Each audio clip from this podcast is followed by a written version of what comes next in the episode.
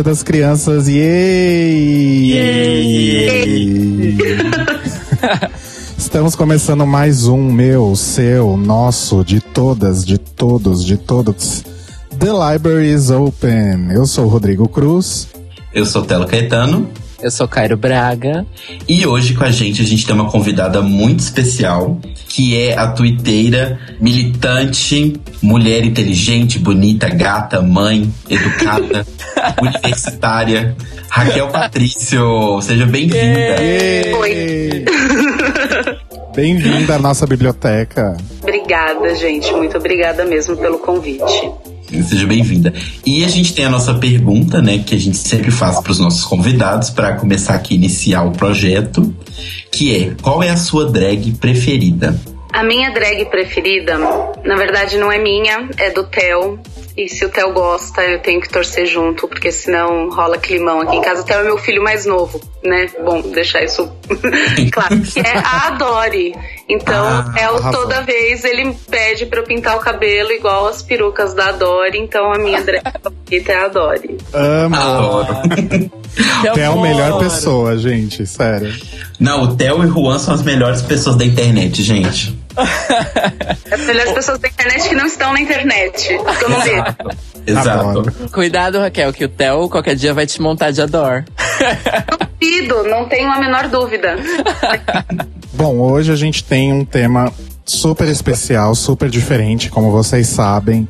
Vocês já estão com um saco cheio de eu falar isso, mas a gente está explorando aqui novas temáticas que não necessariamente são 100% sobre o mundo drag.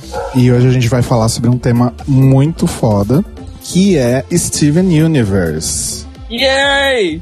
Melhor desenho de todos. E sobre todas as questões queer que rodeiam o desenho. Mas, antes a gente vai fazer aquele nosso básico de ler os comentários sobre o episódio anterior, quando falamos sobre The Lost Season.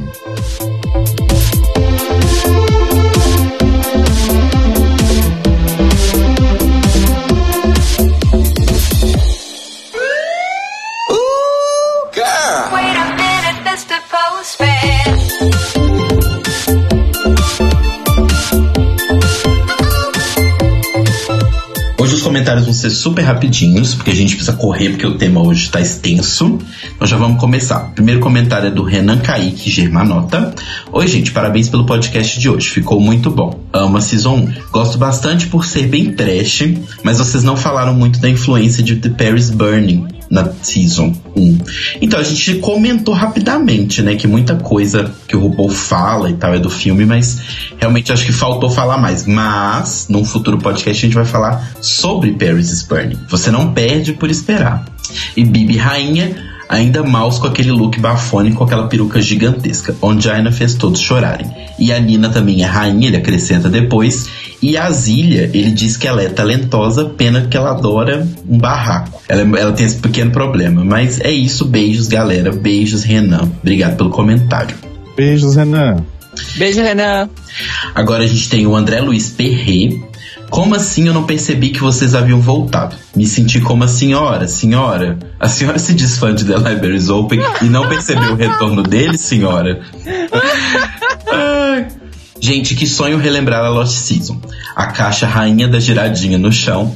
espero que o episódio da segunda temporada vocês deem ênfase na rainha suprema do espacate Mystique Summers Madison, because she's from Chicago. Olha, eu acho que a segunda temporada tem que ser focada única e exclusivamente em Nicole Page Brooks. From Atlanta, Georgia. Apenas. Não precisa falar de Raven, Jujubee, essas porra toda. Exato, também acho. E por último, a gente tem um comentário aqui de uma menina, que é a Thaís Alves. Ah, nem, gente, minha season preferida e vocês demoraram tanto para começar a falar dela e depois falaram tão pouquinho dos episódios.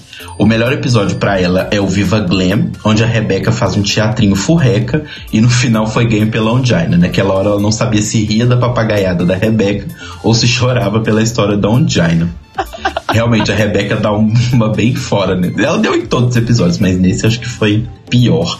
Thaís, desculpa, mas é porque realmente a gente não tem tanto tempo para falar de tudo.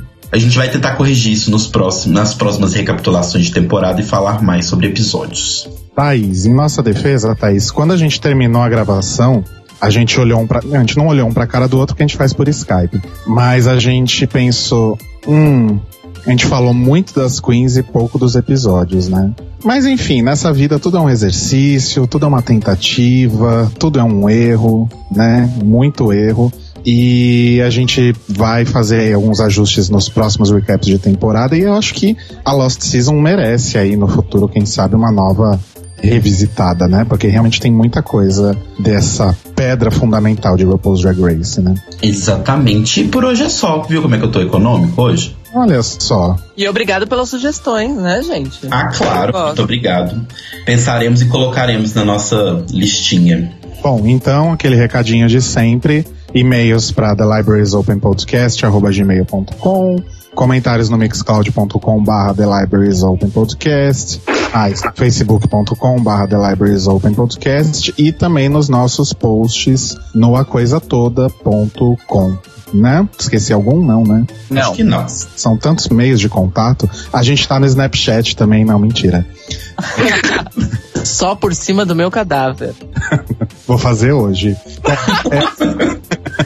E agora, então, a gente vai dar uma, um giro de notícias do que tudo que aconteceu no mundo LGBTQ e mais.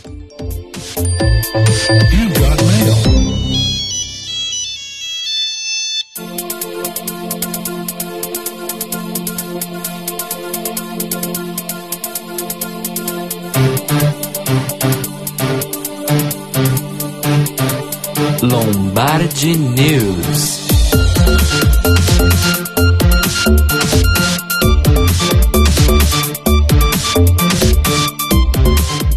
Começamos então nosso quadro de notícias, apresentado pelo nosso queridíssimo Cairo Braga. Cairo Braga, quais foram as notícias da semana, Cairo Braga? Bom, é, como eu passei boa parte dos últimos dias de cama, estou 100% deitada? 300% deitada e doente. ah, é, fiz um apanhadinho aqui rapidinho de coisas importantes e relevantes. Vamos começar. Um bafo que saiu hoje, inclusive, é o seguinte: a nossa querida e amada idolatrada Alaska Thunderfuck 5000 from the planet Glamtron. Porque nesse programa a gente fala o nome das drags completos. Ela deu consultoria pro ator Dennis O'Hare pro personagem dele na nova temporada de American Horror Story, Hotel, que também vai ser estrelada por outra drag queen, no caso Lady Gaga. O Dennis O'Hare, pra quem não lembra, ele foi o chantagista de Freak Show e o guardião imortal, entre aspas, das bruxas em Coven. Ele é um ator ah, assumidamente gay, ele é casado com o marido dele há quatro anos, desde 2011. E ele deu uma entrevista dizendo que ele e Alaska conversaram muito sobre a construção do personagem dele em American Horror Story Hotel, que vai ser um crossdresser chamado Liz Taylor. E tem até uma foto, a gente vai deixar o link aí pra, pra entrevista. Cortesia do site American Horror Story Brasil. Um beijo pro pessoal do site que fez a tradução. E tem até uma fotinha deles juntos, tomando um, um brunch. Então, assim, não bastava Lady Gaga, não bastava toda a viadagem, temos um dedinho de Alaska na série. Então, estou mais animado ainda. Não sei vocês. Pra quem não Sim. lembra do Dennis O'Hare de American Horror Story, ele era aquele vampiro fudidão, vilão de True Blood, que eu esqueci o nome agora. Ah, é verdade, ele era de True Blood também. Agora a gente vai falar de Brasil, rapidinho. Ah, uma boa notícia para a militância. O Ministério da Educação liberou os dados de inscrição do Enem. E do ano passado para cá, triplicou o número de inscritos que ah, optaram pelo uso do nome social. Ou seja, triplicou o número de travestis e transexuais, tanto masculinos quanto femininos, inscritos no Enem de 2014 para 2015. Arrasou. Aí sim. Isso é considerado um, um marco importante no movimento trans, porque basicamente isso aconteceu por causa da regra do uso do nome social. Porque muitas pessoas não. Muitas pessoas trans não prestavam a prova por medo de constrangimento de ter que usar o nome do RG e não o nome que a pessoa ah, se identificava no momento. Então essa foi uma mudança muito importante e estamos esperando que ano que vem aumente ainda mais as inscrições de pessoas trans e travestis no Enem. Exato. Inclusive aconteceu uma outra coisa que foi justamente sobre isso, que foi uma, uma transexual que foi que, né, que já tinha iniciado a sua transformação física e tal, que foi ao exército para poder se alistar e tal, e ela passou por todo o constrangimento de espalharem fotos dela, né, pela por WhatsApp, por todas essas coisas, fazer aquele tipo de brincadeira idiota que a gente sabe que infelizmente as pessoas fazem. E aí mostra que assim, querendo ou não, tem gente babaca, mas é bom ver que as coisas estão mudando, né? Que as pessoas cada vez mais têm o direito de ser elas mesmas. Então é.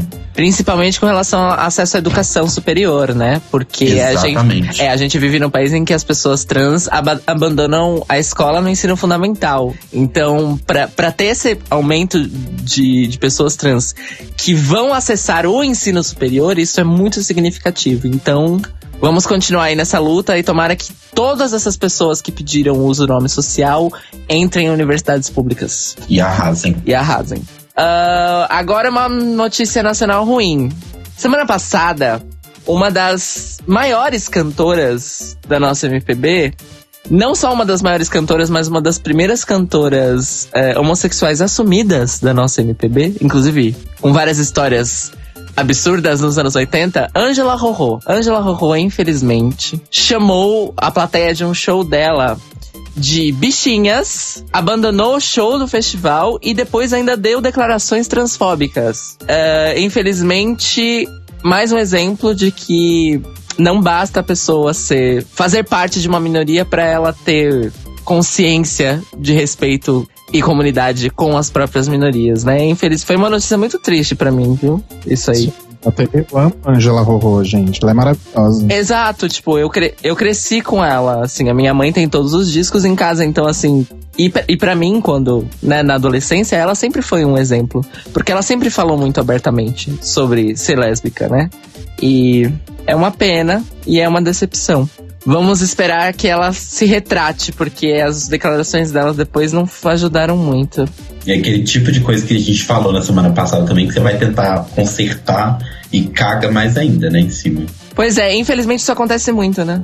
O que mostra que você deveria procurar não errar, ao invés de tentar consertar. Exatamente, fica essa lição. agora, continuando falando de Brasil, mas agora uma notícia boa. É a nossa última notícia do, do Lombard News de hoje, e na verdade é uma dica de agenda. No próximo final de semana aqui em São Paulo, no dia 17 e 18, sábado e domingo, vai acontecer o festival Queers and Queens.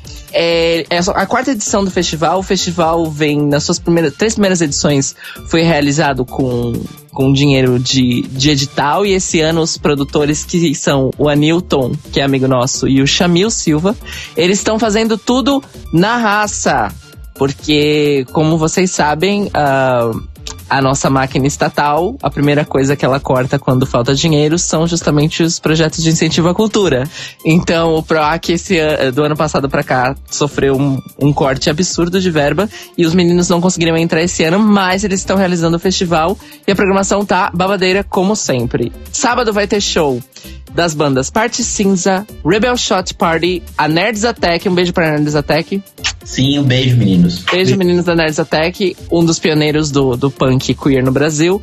A Black Sun e o show do Xerxes, que também é amigo nosso, performer queer, que recentemente lançou um single novo chamado Exu Rodeia. A gente vai deixar o link aqui na descrição para vocês escutarem. Xerxes maravilhoso. Xerxes maravilhosa. Beija, Xerxes. Me monta, Xerxes, a louca. e no domingo vai ter Twin Pines, Paz, Black Cloud, Shark Butterfly e e Maria and the Scarlets. E os DJs que vão tocar depois, entre os shows e depois dos shows, são o Celso Tavares, a Carol Santos, a Thaís Maranho, a Jennifer Souza e o Lucas Andrade. O Festival Queers and Queens acontece dia 17 e 18 de outubro, a partir das 5 da tarde, no, Morf no Morpheus Club, que é um babado novo que tá rolando ali perto da Santa Cecília, na rua Ana Sintra. E a entrada é só 10 reais. Além de todas as atrações musicais, vai ter comidinha vegana e debates sobre feminismo e transfeminismo. Então, por favor, vamos lá com a gente. Estaremos Ou lá. seja, vai lá. Bicha, vá. Aliás, beijo pro Newton. E beijo pro Chamil. E Chamil, o dia que, sei lá, você resolver mudar de opção e tal, tamo por aqui, tá? Chamil é um querido, gente. Ele é um fofo. E é isso, gente. Bora lá então. Lembrando que o The Libraries Open é apoiado pela Fanout LGBT Travel, agência de turismo especializada em viagens, eventos e afins para o público LGBT. Então, se você quiser dar um rolê por aí, conhecer os melhores lugares, os melhores pontos de ferveção, ver o show da Madonna lá fora, essas coisas todas, entra lá no.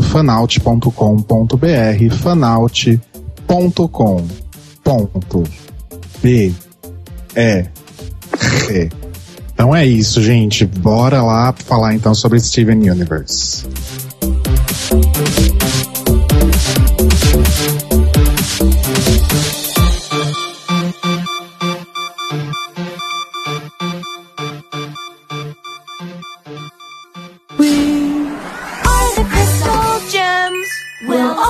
save the day. And if you think we can, we'll always find a way. That's why the people on this world believe in garnet, amethyst and pearl and demon.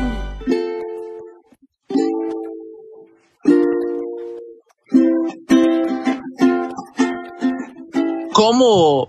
Esse episódio vai ao ar no Dia das Crianças, a gente resolveu, como eu posso dizer, revisitar a nossa infância ao mesmo tempo que a gente está vivendo a nossa idade adulta, porque afinal de contas Todos nós aqui já, já temos mais de 20 anos e continuamos assistindo desenho animado. Verdade ou mentira? Verdade. mentira que eu tenho mais de 20 anos, mas tudo bem. então hoje a gente vai falar sobre uma animação, uma série de animação do Cartoon Network que está apenas causando por vários motivos. O primeiro motivo é porque ela é apenas maravilhosa. É verdade ou mentira? Verdade! E o segundo motivo, eu não vou listar todos porque são muitos, a gente vai falar disso ao longo do episódio. Segundo motivo é porque é uma animação que trata de assuntos, pessoas e situações queer e de diversidade, de todas as diversidades, na verdade. Quando a gente fala queer, a gente tá falando de várias diversidades, tá, gente? Só pra deixar claro. E essa anima série de animação é nada menos do que Steven Universe. Todos nós aqui do podcast e a nossa convidada especial, a Raquel, somos fãs. E hoje a gente vai falar sobre todos os aspectos que levam esse desenho a ser a maravilhosidade que ele é. Bom, e assim, começando primeiro, assim, que é fazer um pequeno disclaimer, né? Que não é bem um disclaimer, que algumas pessoas que assistiram Steven Universe, e acredita, essas pessoas existem, pessoas que assistiram e não acharam essa maravilha toda. Já, já tive o desprazer de encontrar com algumas dessas pessoas.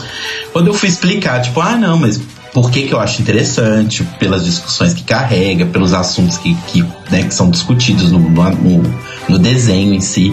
A pessoa vira e fala assim: ah, mas isso já é feito. Ah, mas e daí? Sabe? Tipo, ah, não faz diferença nenhuma. E assim, realmente, várias séries que a gente assistia, tanto em, não só em desenho, né? Tipo, coisas que a gente tinha contato de, de, diversos, de diversas fontes. Elas já tratavam, de certa forma, de alguns assuntos adultos que a gente só iria entender bem depois. Né, de uma forma interessante, por exemplo, Meninas Superpoderosas faz uma discussão interessante, né? Foi até meio que renascido agora no Tumblr a questão do dessa questão de papéis de gênero, né? Tipo, ai, quem faz a. Quem coloca o dinheiro em casa? Ah, é o papai. Quem lava a louça? É o papai. Quem lava a roupa? É o papai. E quem lava o carro? É, lindinha. Uma das melhores cenas. Exato. Eles já tinham um pouco dessa desconstrução e alguns desenhos do Cartoon já tinham um pouco disso, né? Tipo, de tentar já quebrar padrões e tal. Uma das explicações que o cara, o criador de A Vaca e o Frango, sempre dava para quando perguntavam, né? Tipo, qual é o sentido de uma vaca ser irmã de um frango e eles são filhos de dois humanos que só têm pernas? E aí o cara falava, ah, porque famílias são diferentes e malucas. Você não necessariamente é igual ao seu irmão e não igual aos seus pais. Então, assim, os desenhos sempre trataram disso, além de séries, né? Claro, a gente teve já Buffy, tinha um, um certo casal gay em Vila Sésamo, né? Não, não necessariamente é, na cara, mas a gente tinha.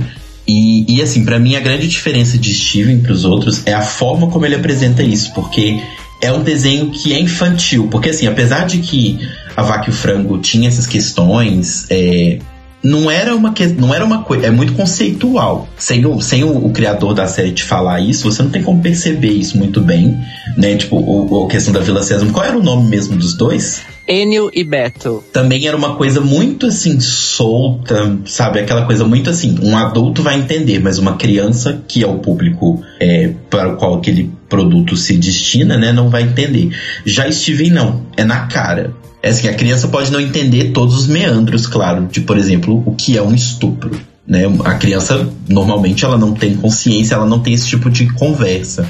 É, mas, de certa forma, o Steven ele fala muito claramente sobre o assunto. Do tipo, uma coisa que você não aceitou que seja feita com você, não pode ser feita e ponto. E nesse ponto ele é muito claro. Então eu acho que a diferença principal que eu percebo dele, e que eu acho que ele é tão inovador, é nessa forma, sabe? De ser muito direto para um público que nunca teve essa informação direta. Bom, é, o que você falou é muito importante, e esse argumento das pessoas de que, tipo, ah, mas isso já foi feito. A questão é o seguinte: a, a cultura faz parte do processo histórico. Steven Universe, ele é uma culminação de uma coisa que realmente, como você disse, vem sendo construída, assim, no, no contexto específico do Cartoon Network, principalmente, né? Uma coisa que vem sendo construída desde os anos 90. Uhum. E pra vocês terem uma ideia, pessoas que estão ouvindo, Steven Universe é a primeira série original do Cartoon Network criada e, e comandada por uma mulher. Exato. A primeira, em 2015. Então nós é, exato, nós tivemos é, 20, 25 anos. No caso estreou em 2013, né? Mas tudo bem. Nós tivemos aí então 23 anos de animações capitaneadas só por homens para chegar em 2013 e finalmente a gente tem uma animação capitaneada por uma mulher, uma mulher queer, diga-se de passagem. Uhum. Mas é só antes da gente entrar muito, eu queria saber da Raquel o, sobre isso que a gente conversou, né? de, de é a primeira série do cartoon capitaneada por uma mulher em 2013. A diferença, assim, que, que eu vejo na, na forma como. O de... Porque, assim, hoje em dia, se a gente pensa num desenho da Cartoon Network, uh, o desenho ele não fica só naquilo que a gente vê ali passando na televisão e etc. Eu acho que a, a forma como a internet também trata esse desenho é muito é muito marcante e a forma como a Rebecca lida com, as, com os fãs de Steven é incrível. Eu acho que é, é a primeira vez que eu vejo um, uma criadora de um desenho tão conectada com os fãs do desenho. Eu acho isso maravilhoso, maravilhoso mesmo. É, posso falar para as pessoas que vai ter spoiler pra caramba? Ah, é verdade. Gente, vai ter spoiler, viu? É bom a gente até colocar isso no post. Porque não tem como contextualizar a maravilhosidade desse desenho sem citar alguns, alguns momentos de episódio. Mas, por exemplo, é, o desenho é tão claro que no momento em que a gente descobre que a Garnet é uma fusão e a gente conhece a Ruby e a Safira, uh, o Theo, que é o meu filho mais novo, ele tava vendo ali a Ruby e a Safira, e na hora ele virou e fez assim: Nossa, mamãe, é a Kex e a Fernanda, que é um casal de amigos, de amigas minhas, que de fato a Kex é uma pessoa assim bem brava e é uma pessoa muito plácida. E a identificação, então, na hora ele já teve uma identificação de que aquilo era um casal, e não só é um casal, que era um casal que remetia a ele a uma pessoa, a pessoas da vida dele. Uhum. Então, é muito importante, assim, não é, metafor não é metaforicamente um casal, é um casal, elas estão ali, elas existem. Não é uma, um, um conceito só de casal, eu acho isso, assim, maravilhoso. Eu separei aqui um pedacinho de uma entrevista que a Rebeca deu, a gente vai deixar o link da entrevista, das duas entrevistas entrevistas completas, né? Duas das várias que ela deu é, nos po no, no post, mas só fazendo um excertozinho aqui da fala dela.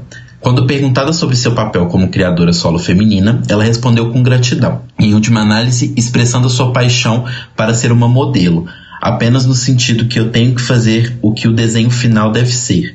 Eu tentei ser uma modelo, mostrando que quem precisasse, que quem quisesse, poderia ter ideias realmente tradicionais de animação e trazê-las para o presente, mas manter todas as armadilhas e, e artifícios, né, do que foi usado para fazer os desenhos grandes. Então, assim, ela fala muito nessas entrevistas sobre como é a questão de eu tenho que fazer sim um desenho tradicional, né? Afinal, tá no Cartoon, que é um dos maiores canais de, de desenho americanos. Mas eu não posso esquecer que a gente tá em 2013, a gente tá em 2015, né? Tipo, a gente precisa discutir assuntos novos. O mundo mudou e as coisas têm que acompanhar. As crianças de hoje não são as mesmas crianças de ontem, os pais de hoje não são os mesmos pais de ontem, e, precisa acompanhar. Eu acho muito legal que ela tem essa, essa sensibilidade de. É, é, é até complicado, porque assim, eu não sei nem o, o, se isso é antifeminista ou, ou se talvez seria uma coisa positiva, mas é impressionante porque você só vê esse tipo de atitude e esse tipo de pensamento global quando vem de uma criação solo feminina. Sabe? Aí você fica pensando, será que é por isso? Será que se tivéssemos mais mulheres criando realmente esse tipo de, de sensibilidade seria mais tratado, sabe? Esse tipo de entendimento? É, eu acho que, que essa sensibilidade não não vou nem falar assim, ah, é uma sensibilidade feminina, mas eu acho que talvez é uma visão que, por ela ser mulher, por estar dentro de um meio que é dominado por homens, Uh, ela acaba tendo uma visão diferente da, dessa, dessa realidade. Então, acaba tratando toda, todo esse meio de uma forma diferente. Exato. Eu não falo nem sensibilidade dessa coisa, sensibilidade feminina. Eu falo realmente isso. Como ela está dentro de, um, de uma situação de minoria, ela entende melhor como isso. Ela tem uma sensibilidade maior para tratar esse tipo de assunto, né? Bom, é, puxando esse lance da, da questão da, da, presença da criadora feminina, um dos traços uh, estilísticos e referenciais mais fortes que a gente tem em Steven Universe, inclusive é um dos motivos pelos quais o desenho explodiu no ano passado, é porque ele tem um pé muito forte na influência dos animes dos anos 90, principalmente nos, na, nos estilos de anime direcionados a meninas, que, que eram os shoujos, né? É, inclusive existe um, um, uma cena de relance que a gente vê que o Steven Universe, o Steven, ele lê o mangá de Sailor Moon. Sim. Contextualizando no, no universo de anime, o Steven é um magical boy que faz parte de uma equipe de magical girls. Vamos dizer assim. E assim, existem inúmeras referências em vários níveis com relação a anime no, na animação, na série. Referências visuais, referências de piada e tal. Mas esse pé muito forte, justamente num estilo de animação japonesa que era vendido como animação para meninas, vamos dizer assim, é muito interessante porque o próprio Steven Universe subverte essa questão de desenho para menino ou desenho para menino, né? Uhum. Ele não traz esse peso, é. É, esse, esse, direcionamento de público. Isso é até legal a gente comentar, né? Que você falou bastante dessa questão do estilo, Cairo. A gente não comentou, mas a Rebeca, gente, para quem não sabe, ela participou da, da produção também, da, das composições, da produção e de, de storyboard também, de Hora de Aventura. E sobre essa coisa que você falou sobre o estilo, cara, é bem legal, assim, pro, pro pessoal que tá ouvindo que não conhece. No Japão a gente tem duas correntes muito fortes de, de animação e, e mangá, né, de quadrinhos, é, dois públicos, digamos assim, de bem diferentes, que é o shoujo, que é para meninas, teoricamente, e o shounen, que é para meninos, né? E assim, o shounen normalmente é aquela coisa do Naruto, é, One Piece, é, Dragon Ball Z, que é muito uma jornada do herói, muito aquela coisa e tal. E já o shoujo normalmente são histórias de amor, né? Aquela coisa, estereótipo de, de gênero mais clássico e ultrapassado que você possa pensar. E é legal porque começa nos anos 90, nos anos 80, na verdade, no Japão, e foi se espalhando e mudando cada vez mais, uma mudança um pouco desse nesse estilo de que o shoujo tem que ser necessariamente sobre relacionamentos apenas e que o shonen não pode mostrar relacionamentos e tal. Então a gente começa a ter pitadas. Então assim, o gênero Magical Girl, ele de certa forma foi já uma grande mudança ainda que Baby Steps, né, foi uma grande mudança para o gênero shoujo quando veio com, com Sailor Moon e tal, porque ele trouxe um pouco dessa coisa, tipo, pera, as meninas também podem lutar, elas também podem salvar o mundo, elas também podem vencer monstros e etc. Elas podem continuar sendo meninas, né? Elas continuam com todos aqueles gimmicks femininos, bem entre aspas, mas elas podem salvar o mundo e etc. Então isso vai mudando bastante com o passar do tempo e até a gente chegar num ponto em que os valores estão tão subvertidos, ainda bem, que a gente consegue ter traduzido aqui no Ocidente uma coisa como Steven, que é um desenho que não é nem só por ele não ser japonês, mas assim, você não consegue encaixar Steven nem no shonen nem no shoujo. Ele tá nos dois. Ele é uma história que tem relacionamento, ele trata muito sobre relacionamento, ele fala sobre como é lidar com outras pessoas, sobre como é crescer, sobre como é se tornar um adulto, sobre como é amar e etc. E ao mesmo tempo ele tem lutas, ele tem batalhas, ele tem cenas bem épicas, assim, de, de batalhas. Tem monstros. Tem monstros, sabe? Então é bem legal porque ele consegue quebrar completamente essa barreira, que também é uma barreira que Hora de Aventura, é, Clarencio, né, e esses outros desenhos também quebram cada vez mais. E vamos combinar que essa coisa de meninas lutando é muito mais legal, muito mais divertido? Muito mais! Eu vou entregar a idade agora, tá, gente? Mas assim, eu sempre gostei muito mais da Xirra do que do He-Man, por exemplo.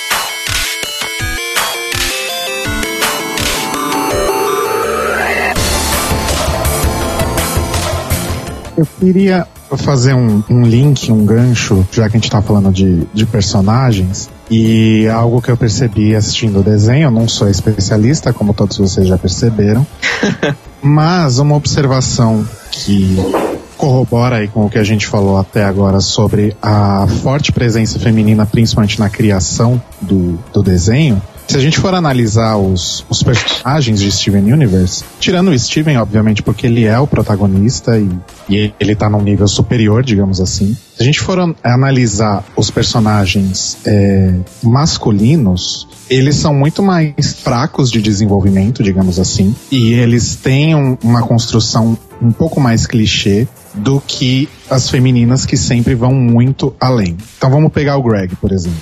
Amo o Greg de paixão, né? Ele é uma pessoa maravilhosa, mas ele é o, o típico homem heterossexual, certo? Sim. Ele não deixa de ser uma pessoa maravilhosa, mas ele, ele é aquilo, né? Ele se envolveu com, com os quartos, tudo mais, mas o personagem dele não vai muito além daquilo, né? Talvez a gente esteja errado, talvez em próximos episódios a gente possa descobrir mais coisas sobre o Greg. Mas aí a gente pega, por exemplo, Lars, a gente pega o prefeito, o Jamie, carteiro, enfim, eles são construções típicas de homens heterossexuais. Né? Não que seja ruim ser um homem heterossexual, muito pelo contrário. Tem gente. Mas não é tão fabuloso, né, gente? Tenho vários né? Prato igual para igual. Mas, mas não contribui de uma forma impactante para a narrativa como as mulheres. E aí a gente pode ir até nos personagens super secundários, tipo a Sade, por exemplo. Né? A Sade é uma menina normal, mas uma pessoa maravilhosa. E Sim. no, no Sadie Song, que foi um dos últimos episódios, a gente foi muito a fundo na história dela.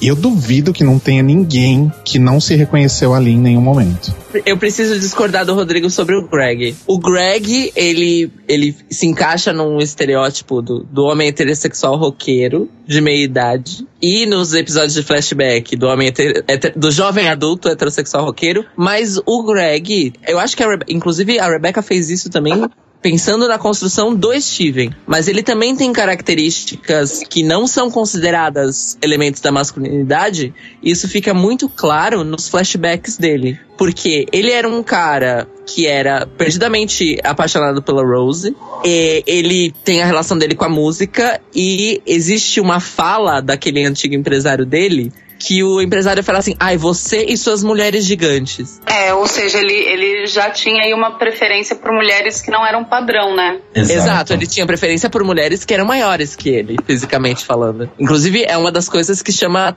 a atenção dele é, com a Rose. E é uma coisa que ele fala o, o tempo todo. Então, assim, existe também esse elemento de subversão da masculinidade no Greg. Mas eu tenho certeza que a Rebecca fez isso também para construir o Steven, porque tem a questão do Steven ter coisas da mãe dele e ter coisas do pai. Uhum. É verdade, está certo.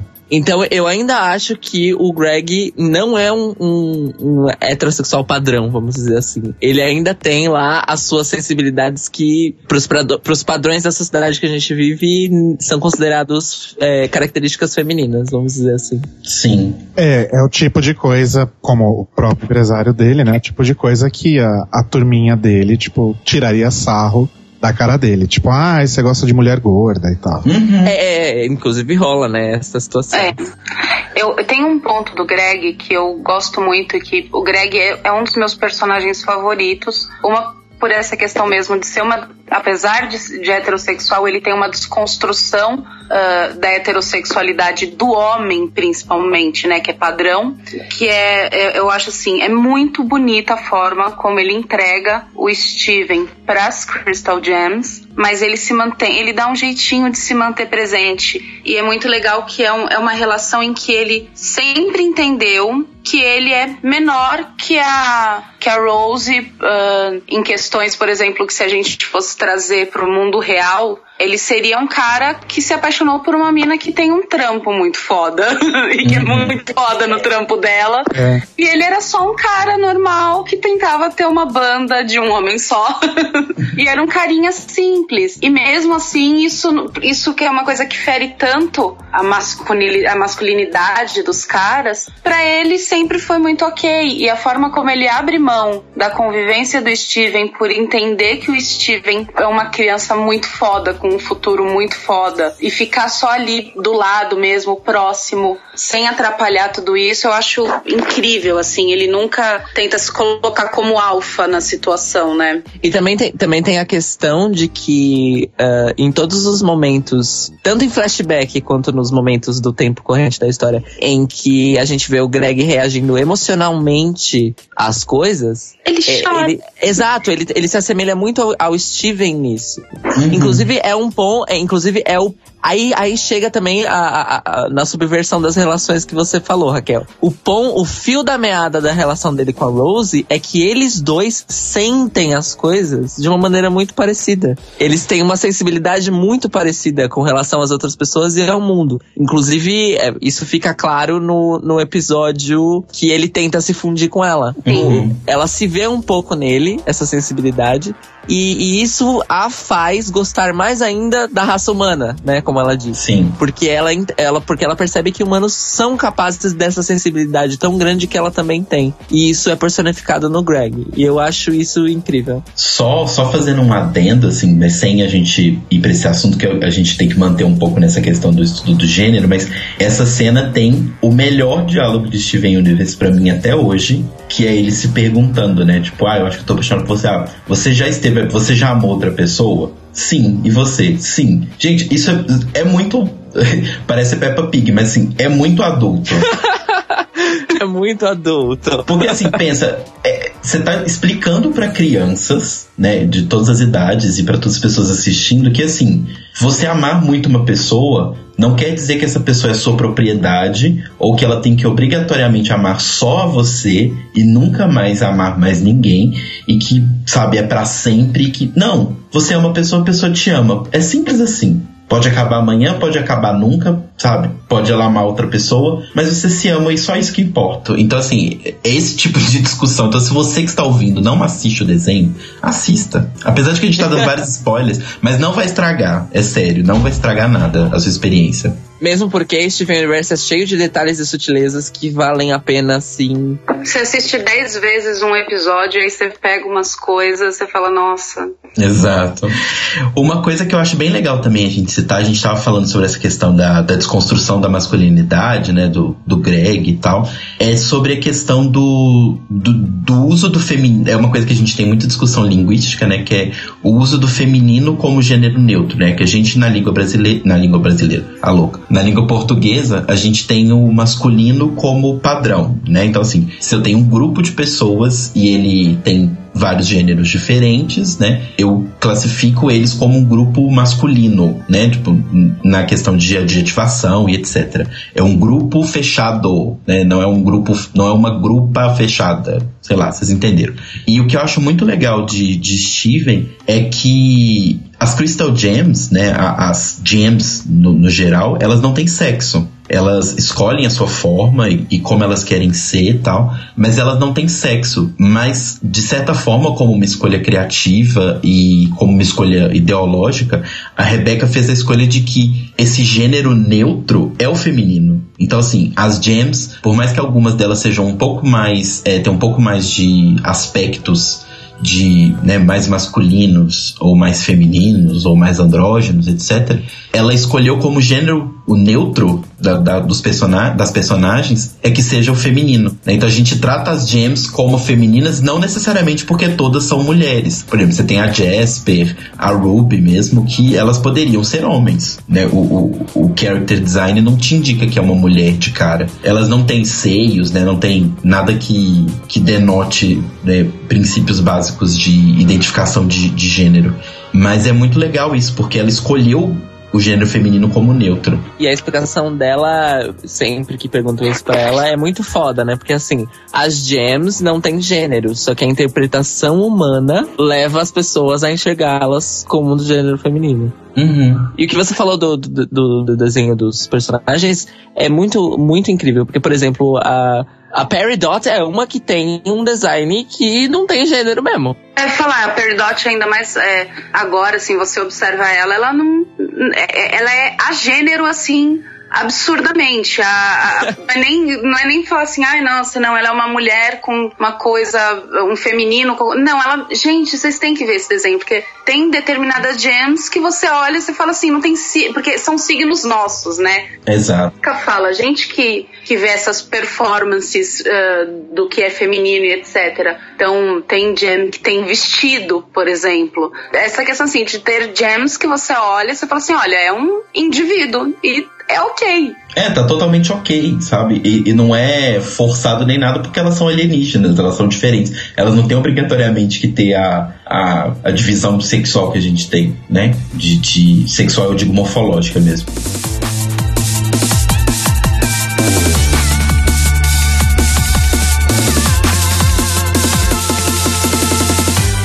Uh, uma coisa muito legal do, do Steven Universe é que os personagens do desenho eles são representados de maneiras muito diferentes. Então você tem o Steven que é baixinho, gordinho e cabelinho encaracolado. Uh, você tem o Greg que é é também um cara mais gordinho. Você tem a, Rose, que, que também é gorda e é alta e é grande, é uma, é uma mulher grande, isso é muito incrível. Uhum. Você tem a, a Pérola, né? A Pearl, que é, é uma mulher bem magra, bem esguia. E, e você tem a Garnet, que na nossa leitura, né, porque elas são alienígenas, mas a, a nossa leitura de que ela seria uma mulher negra, uhum. uh, gostosa. Aliás, é, isso é muito legal. Você tem personagens de diversas etnias dentro do desenho. Então, uh, a própria Sage, ela é um, albina. Isso, a Sage é albina, a mãe dela também é albina. Você tem um núcleo de, de personagens uh, que são negros, você tem a personagem, você tem a, a, melhor amiguinha do Steven. Eu faço uma leitura de que aquela menina é indiana. É, não, mas o próprio sobrenome eu acho que é indiana, sim. É, é Maneshwaran. É, né? É.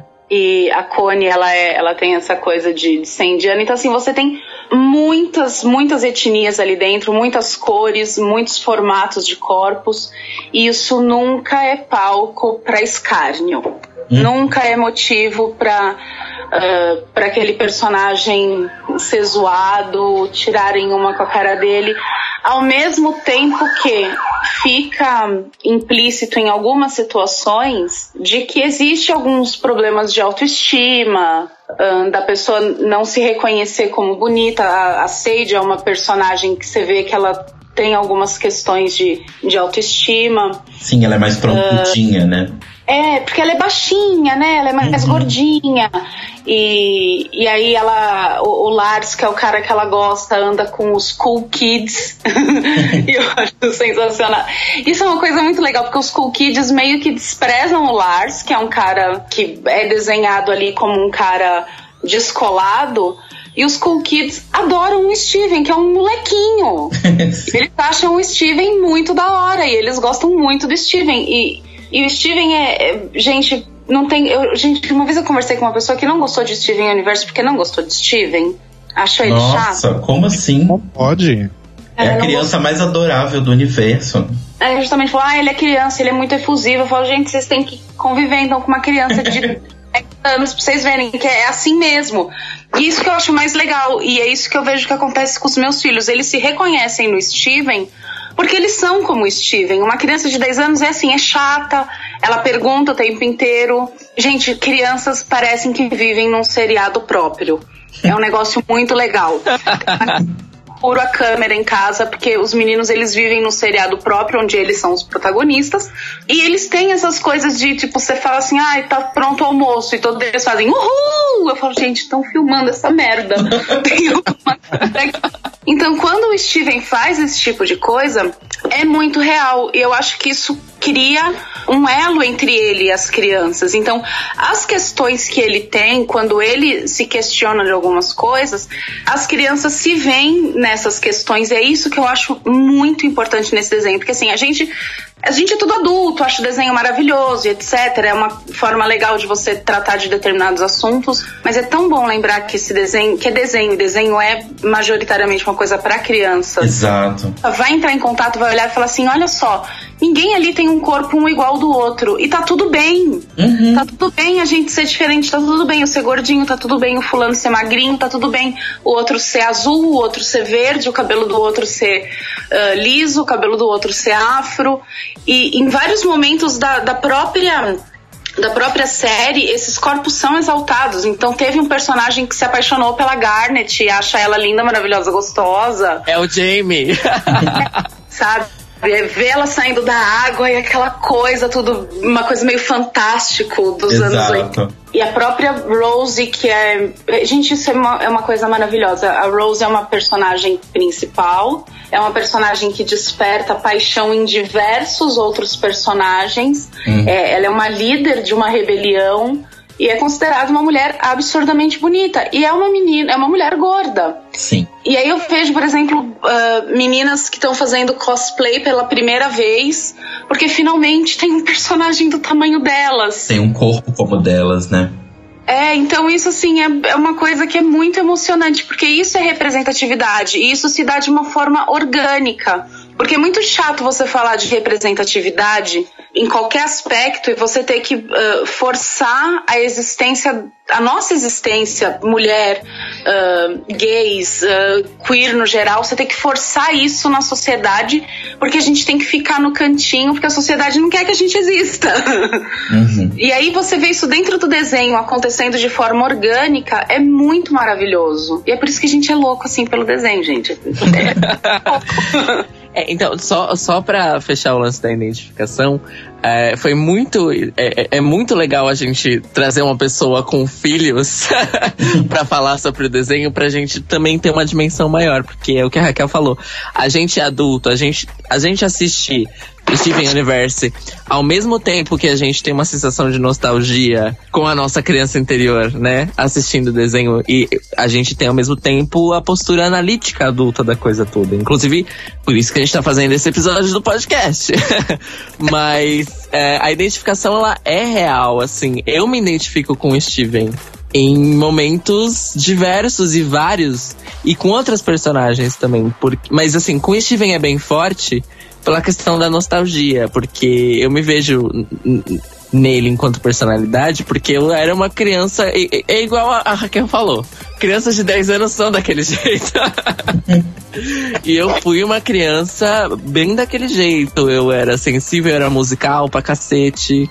E sofria as consequências. Então, assim, o, o, pra minha criancinha queer de 10 anos interna, o Steven é um como eu posso dizer, ele é uma possibilidade melhor do que poderia ter sido a minha vida, sem contar as partes de ficção e invasão alienígena. Mas. Mas é isso, é, é, esse lance da identificação do personagem é talvez seja a parte mais importante da, da representatividade, né, Raquel? O que você falou das meninas que estão fazendo cosplay. E eu vejo assim, essa mais uma coisa assim dessa questão da representatividade é isso também que você acabou de falar, Cairo. É porque eu vejo assim, os meus filhos, é, eu não sei se, lógico, é também o que o, o que o Rodrigo falou agora. Talvez nem todas as crianças vão se identificar, mas os meus filhos, eles, pelo meio que eles vivem, e os meus amigos e, e quem me conhece sabe que se eu precisar ir num, num show ou em algum lugar que uma criança possa estar, eu vou levar os meninos mesmo, porque eu não, não curto essa coisa de, de ficar botando criança em bolha. Eu quero mais é que conheça o mundo, etc. Então, o Theo vê RuPaul comigo, sabe? Esse tipo de coisa. Fala, ai, nossa, mas e o que elas falam, não sei o quê. Ai, meu, ouve falar mesmo. Na escola vão falar muito pior. Eu quero mais é que ouça o que, que as drags têm para falar. E aí eu, eu, vejo assim que o, o Theo mesmo, o Theo é o que mais tem identificação com o Steven pela questão de música, pela questão de não se sentir, não é nem adequado com o gênero dele, mas ele não não tem essa identificação de gênero. Então, você pergunta para ele assim: "Ah, qual que é a sua cor favorita?" Ele fala que é rosa. E aí vem a porra dos amiguinhos de escola, ai, porque rosa é cor de menina, e não sei o que, e não sei o que lá. Ele fala, me traz a Constituição aqui que eu quero ver onde tá escrito. eu não posso usar a cor de rosa. E aí tá todo mundo com aquela cara, assim, ou então outro dia ele foi pra escola com as unhas pintadas. E aí fica todo mundo, ai, porque isso é coisa de menina. Ele falou, olha só, a hora que eu fui lá no. Porque o Theo ele tem uma. ele tem resposta para tudo. Então ele fala assim: olha, a hora que eu tava lá e tinha os esmaltes, não tava escrito nada de que só menina podia comprar. Eu fui lá e comprei, o dinheiro é meu, eu faço o que eu quiser. E, e aí, por exemplo, num episódio que teve o Steven dançando de vestido e todo pintado e não sei o que lá. E tem uma identificação, porque eu acho que suprimem muito isso nas crianças. Criança gosta de cor, criança gosta de glitter, criança gosta de coisas fofas. E aí viram e falam assim: olha, mas você é menino, você não pode gostar de coisa fofa. Pode sim, gente. Que merda. Exato. Deixa a criança que ela quer. Ele quer dançar com cheio de glitter na cara, vai dançar cheio de glitter na cara. E ao, ao passo que a menina não queria fazer. Então, se ela não quer fazer isso, não, ela não tem que fazer pronto. O episódio que você citou, ele tem uma, uma outra subversão, porque assim, a mãe da Sadie, ela é apresentada como uma mulher butch, uma mulher masculinizada. ela, ela é apresentada como uma mulher masculinizada e ela tem toda aquela, ao mesmo tempo que ela tem toda a efusividade em cima da Sadie. Então, assim, é, é jogar todas as preconcepções de gênero na lata do lixo de uma maneira tão maravilhosa esse, esse episódio especial, gente, chama Sadie's Song. Esse episódio. Esse episódio em especial, ele, ele para mim é um dos episódios chave nessa questão do, de subversão de gênero. E aí, e a cena que você citou que o Steven acaba fazendo o show ele mesmo, né? Meio em drag, e a reação da cidade é de naturalidade. Exato. Eles aplaudem, eles estimulam. E tem até a piadinha da, da Nena, né? Da vovó, que é, que é da família. Eu ainda não entendi se aquela família é africana ou jamaicana, mas isso é uma ignorância minha.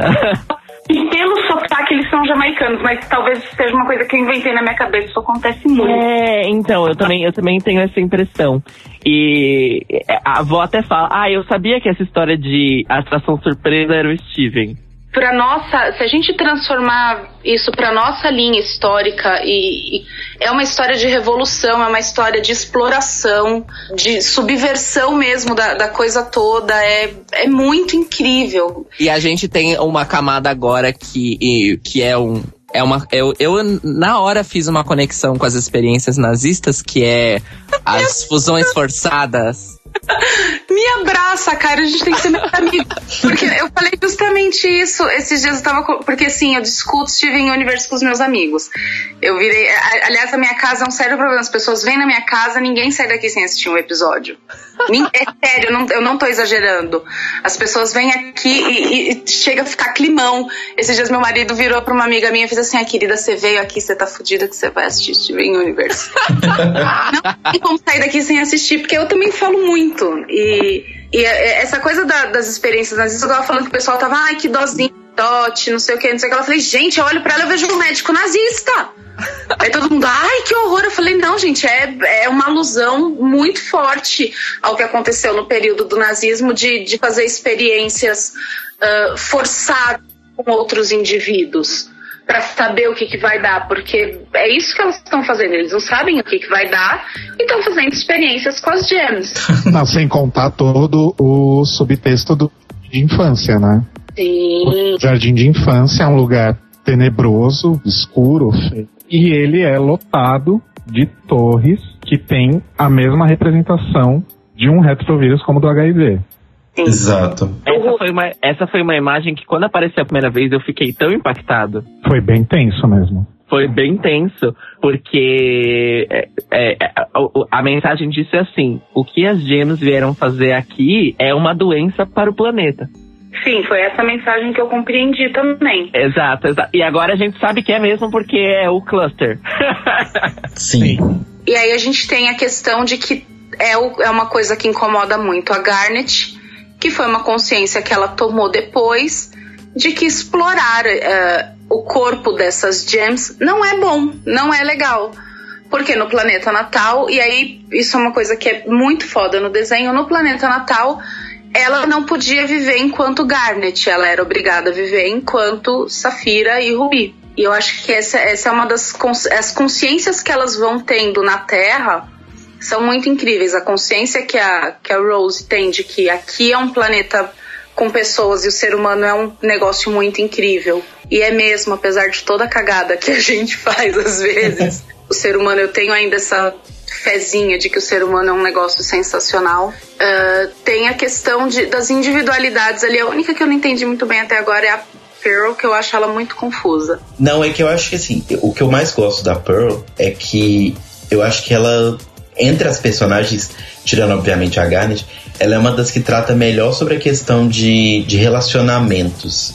Porque eu acho que já tiveram vários episódios com ela em foco e tal, que tinha muito essa questão de é, o, o relacionamento que você precisa ter a necessidade da pessoa que te completa, né?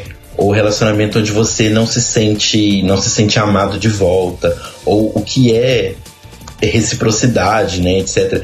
Eu acho isso muito legal da personagem dela, da, da Pearl, né? Tipo, esse tipo de o, o episódio que né, que ela e a Garnet chegam a brigar e tal, etc. É uma clara alusão, tipo, o que é você uma relação completamente dependente, né? Tipo, ela precisava de uma outra pessoa para ficar bem, porque a outra pessoa parecia tão feliz, então a pessoa perto de mim me faria feliz também. É, tem a coisa dela se anular muito, né? Exato. E, e, e assim, é. é. um tema que é, é forte, sabe? É, a gente falou rapidamente da Metista também. A Metista, eu acho que ela trata de um tema mega forte também que eu acho para crianças e até para gente adulto, que é a questão de não pertencimento. Né, que até na, na, musiquinha de abertura estendida, ela fala, tipo, eu não quero voltar, né, tipo, eu não vou voltar pro, pro homeworld, porque ele não é meu homeworld, e eu vou lutar pela terra porque é aqui onde eu nasci. Mas em compensação ela vai pro kindergarten, que é onde ela nasceu, e é tudo uma merda.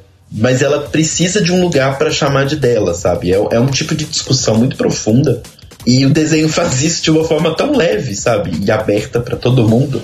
E mesmo que às vezes não seja leve, porque às vezes o desenho é, é bem pesado. É. é. Você fica muito assim, mas ele é muito. Ele é, dire... ele é simples. Eu acho que isso é muito importante, ser simples. Ele é muito direto, às vezes, em, em algumas questões, e mesmo que você fique muito atordoado, tem episódios assim que eu debulho de chorar e eu falo, puta merda, eu tô debulhando de chorar por causa de um negócio de 10 minutos. Olha o que, que comigo. Exato.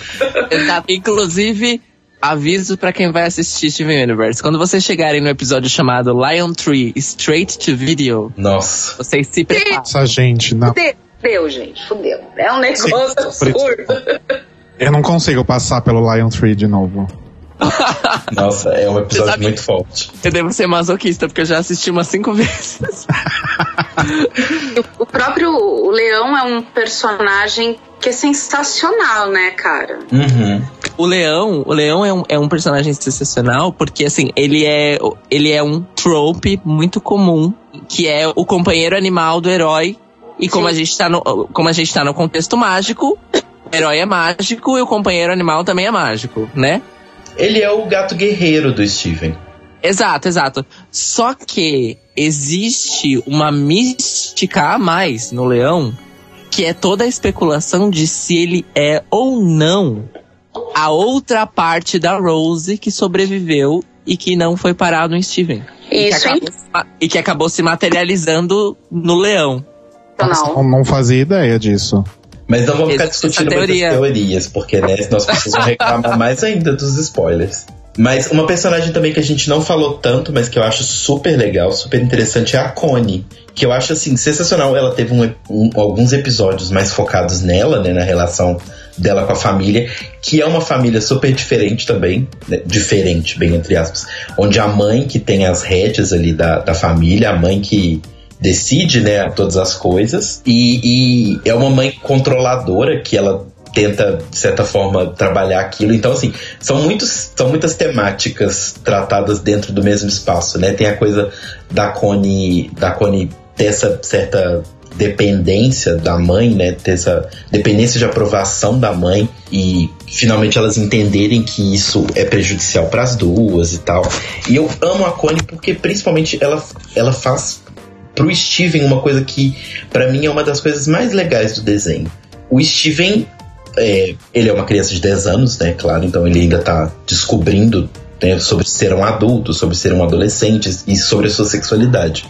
Mas de certa forma ele e a Connie eles têm um relacionamento, né? Um namorinho, assim, de certa forma. Ele até fala, tipo, não, não encoste na minha Connie. Umas coisinhas super fofas, assim.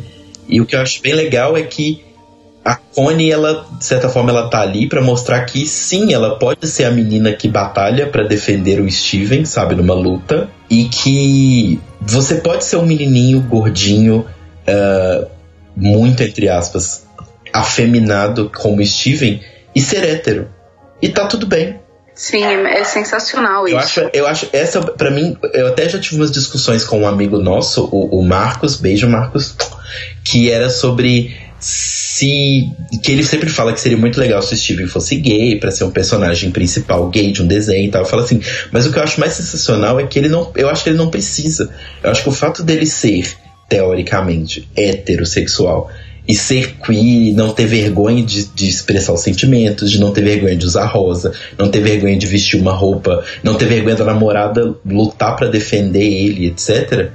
É muito foda, porque, tipo, por mais que a criança não assista, né, não role aquela identificação inicial, você ter um desenho na TV de um menininho que gosta de meninas, mas que é super feminino e que não tem vergonha de usar rosa, é super positivo, eu acho que para todas as crianças. Sim. E também, e também tem a questão da, da construção da própria Connie, né? Porque além da Connie ser mais velha do que o Steven, uhum. a, a, apesar de que eu acho que é só um ou dois anos, ela é uma garota nerd ela é super inteligente. Ela é super inteligente, ela gosta de RPG. Sim. e existe uma metáfora de subversão aí de papéis de gênero quando eles é, se tornam um time de batalha, porque quem é o lado ofensivo, quem segura a espada e ataca, é a Connie. E quem é o lado defensivo, que tem o escudo, é o Steven. Sendo que, se alguém. Todos nós aqui conhecemos cultura de RPG.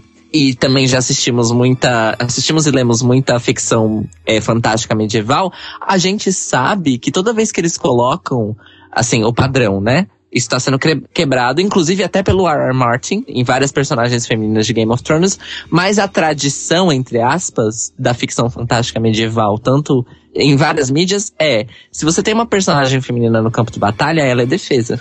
Ou ela ataca de longe, ela é furtiva. Ou ela é, ou ela tem poderes mágicos. Uhum. É, ela, ou ela é arqueira. Então, porque a espada, a gente sabe, a gente tá cansado de, de saber, a espada é, o, é um símbolo fálico ofensivo, um dos mais ofensivos que existem, né?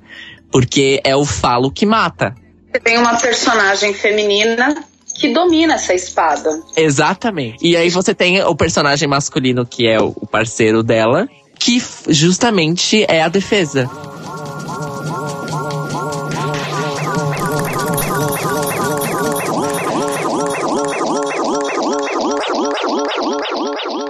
Aliás, uma coisa que acho que a gente vai ter que explicar para as pessoas. Tem uma questão no Steven, que é do, dentro do desenho, que é a fusão. E a fusão, ela é uma alusão maravilhosa ao sexo. A finalidade da fusão é formar um outro indivíduo.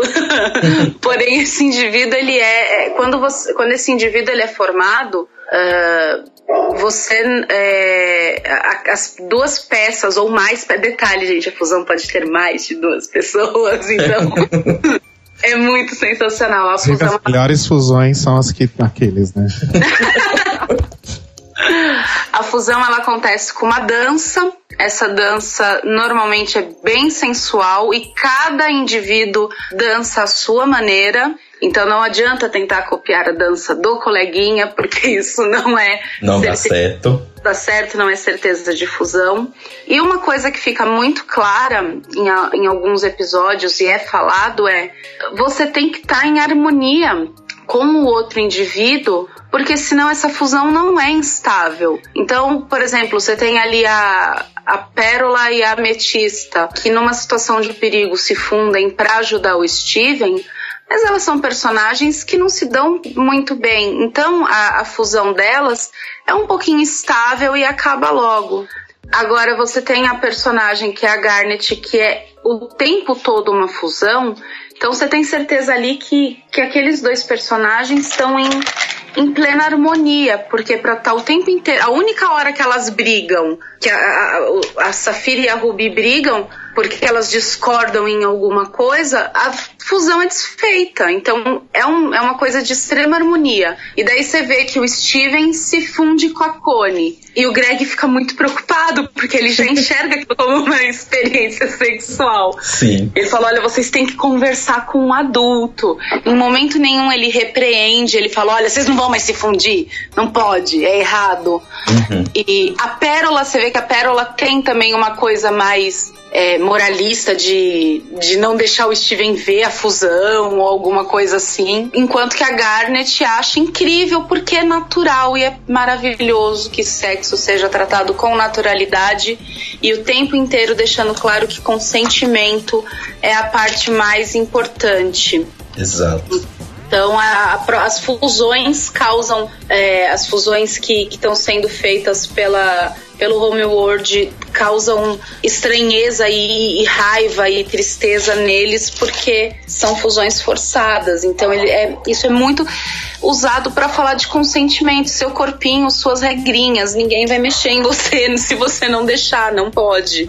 Isso é incrível. Mas a, a fusão da, da Ametista e da Pearl é a minha preferida, a Opal. Simplesmente porque ela é dublada pela Amy Mann, que é uma das minhas cantoras preferidas. Então. Sim. Nossa. Falando nisso, o, um refresco aí pros ouvintes mais roots, é, uma das pessoas que mais ama Steven Universe nesse mundo é a nossa querida Jinx Monsoon. Sim! Que inclusive já fez campanha pra dublar uma fusão, né? Ai, tomara, gente! Então tamo aí torcendo para que Rebecca Sugar chame Jinx numa oportunidade aí futura pra fazer uma, uma pontinha aí, seja numa fusão ou em qualquer outra personagem. De preferência uma fusão que cante.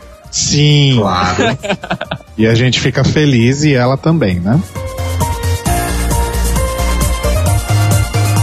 Bom, agora a gente já falou bastante sobre tudo. Eu queria saber de todos vocês qual é o episódio assim favorito de vocês e por quê. Raquel? Nossa, que pergunta difícil. É para ser difícil. É, Aquele, escolher a drag é fácil, episódio. Escolher a drag é fácil, né? Escolher um episódio favorito é bem difícil. Mas é, eu acho que é, eu vou ser muito clichê, mas é o episódio que eu sempre uso para tentar cooptar os meus amigos para o mundo de Steven Universe. que é o, o episódio do Jailbreak. Porque é, o Theo, nossa, o Theo tá aqui, gente. O Theo fez um yes muito forte aqui, porque eu acho que é o meu favorito também, Theo. Yes! porque. Uma porque a Estel canta. Sim. Uma e, música maravilhosa, por sinal. E porque é o. Eu acho que para mim é o episódio que fica mais claro uh, algumas questões da, do relacionamento mesmo da, da Ruby e da Safira. E eu acho extremamente emocionante. Eu acho extremamente emocionante a música que ela canta na treta dela com a Jasper. E é o momento em que fica. Que, é, meu, é incrível porque é um episódio que, de fato, eu, eu, gente, eu não tô mentindo pra vocês. As pessoas vêm na minha casa e eu faço elas assistirem. É muito sério isso. Eu tô falando que é verdade, é, é terrível. Eu já cooptei diversas pessoas para este mundinho. E, e... que eu gosto. é um episódio que mesmo você mostrando ali é o ápice da história, porque a partir daquilo a história fica absurdamente maravilhosa e as coisas se desenvolvem muito rápido. é um, é um episódio que, mesmo fora de contexto, ele é um episódio incrível e que fala muita coisa importante. Então, se você chegar amanhã numa escola e falar assim: olha, ser professor de história e falar assim: ah, eu quero passar um desenho animado para vocês, nós vamos problematizar esse desenho animado. E passar esse episódio, você tem muita coisa a ser falada ali. Então, eu acho que para mim é o, é o meu episódio favorito.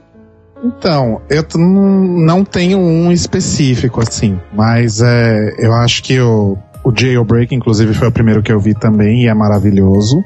O primeiro episódio eu gosto muito. Eu não sei o nome dos episódios, gente. O primeiro é o do Cookie Cat, não é? Não, o primeiro é o Rose Cannon, eu acho. Tá, o do Cookie Cat, então. Gosto muito do Lion Tree, apesar dele ser dilacerante, assim. eu gosto muito do episódio que mostra o. São esses mais chave mesmo. Nenhum dos que eu vou falar é. É nada muito indie, assim, sabe? Uhum. Gosto muito do episódio que mostra o início da relação do Greg e da Rose. Ai, nossa. Sim. Eu gosto muito do episódio em que o Steven libera, liberta a Lapis Lazuli. E eu gosto muito do Giant Woman por causa da Amy Man, por causa da Opal e por causa da música. Talvez seja o meu preferido, Giant Woman. É a minha música favorita.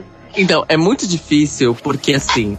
Primeiro que são muitos episódios, gente. A gente já tá numa contagem de 76 episódios, caso você. Assim. A, para fins estatísticos, declaro que estamos em 76 episódios. É, mas eu acho que o meu episódio favorito até agora Tantam. é Lion Tree Straight to Video. O meu, na verdade, eu vou roubar também, que são dois. ah, eu falei 12, pode falar. que assim, eu também concordando com a Raquel, eu adoro o Greg. Porque eu tenho uma certa simpatia por esses personagens, tipo Soca em, em Avatar, que é tipo assim, ele é a pessoa mais fraca, muito entre aspas, no meio de pessoas ultra poderosas, mas ele tem o seu espacinho ali e ele tenta de tudo para poder fazer a parte dele, sabe? Então eu gosto muito dele por causa disso. E aí os meus dois episódios favoritos é o Story for Steven, que é quando o Greg conta para pro Steven, né, como, sobre como ele conheceu a, a Rose, tal como foi que eles conheceram e que eles foram se apaixonando e tal. Que eu acho um episódio muito fofo, porque apesar de mostrar bem o início assim, da relação deles, mostra exatamente sobre essa coisa de que, igual a Raquel comentou, que a, a fusão ela é muito essa representação de, do sexo e de um filho, né? Porque são duas pessoas se doando completamente com amor e com cumplicidade para formar uma terceira pessoa que é uma união exata das outras duas, sabe?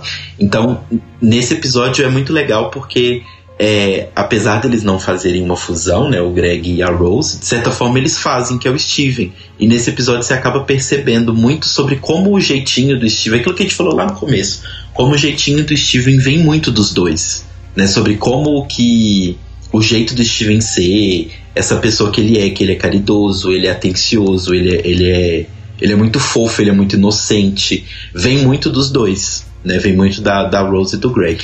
E o outro episódio que eu gosto muito é um mais é, menos mainstream, que é o The Message, que é o episódio que o Greg ajuda eles a decifrar uma mensagem que, que tá vindo do espaço, né? Que é, é uma mensagem que tá vindo do, dos inimigos deles e tal no espaço.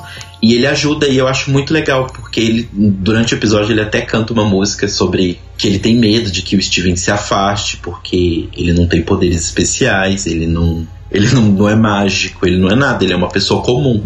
Mas que ele queria tentar ajudar. E aí no final acaba que ele ajuda e tal. E eu acho muito legal essa, mensagem, sabe? Do, do, personagem que não necessariamente é super poderoso, mas que ele convive com outras pessoas super poderosas e o valor que isso tem. Então são os meus dois preferidos.